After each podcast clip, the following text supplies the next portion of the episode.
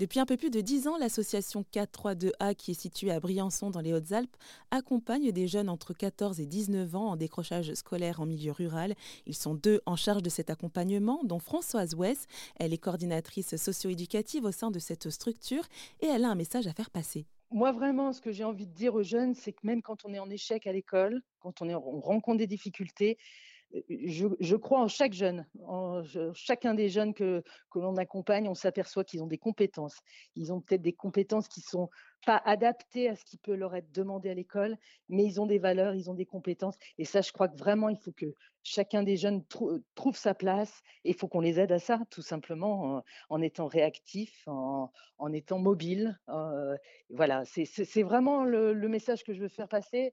Euh, voilà, chaque jeune a, des capacités, des compétences. Voilà, il faut, faut les trouver, il faut prendre le temps. Parfois, ça prend du temps, mais c'est important de d'y croire.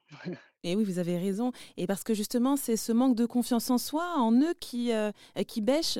Parfois, oui, parfois. Et on s'aperçoit qu'avec la crise sanitaire qu'il y a eu, on, les, les, jeunes se sont un peu repliés sur eux-mêmes. Ils, il y a un doute, il y a un doute par rapport au contexte actuel. On le sent hein, d'autant plus. Donc, on, a, beaucoup de jeunes qui ont besoin d'un accompagnement psychologique. Il y a des temps d'attente assez importants dans les centres médico-psychologiques.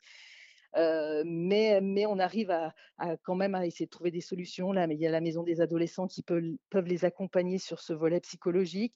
On essaye de, trouver des solutions, mais on, on sent qu'il y a eu une dégradation en tout cas euh, un manque de confiance, un manque de, euh, confiance dans la société, dans, dans, le fonctionnement actuel. Mais, mais voilà, ça, on travaille à ça et, et c'est important d'y croire en tout cas.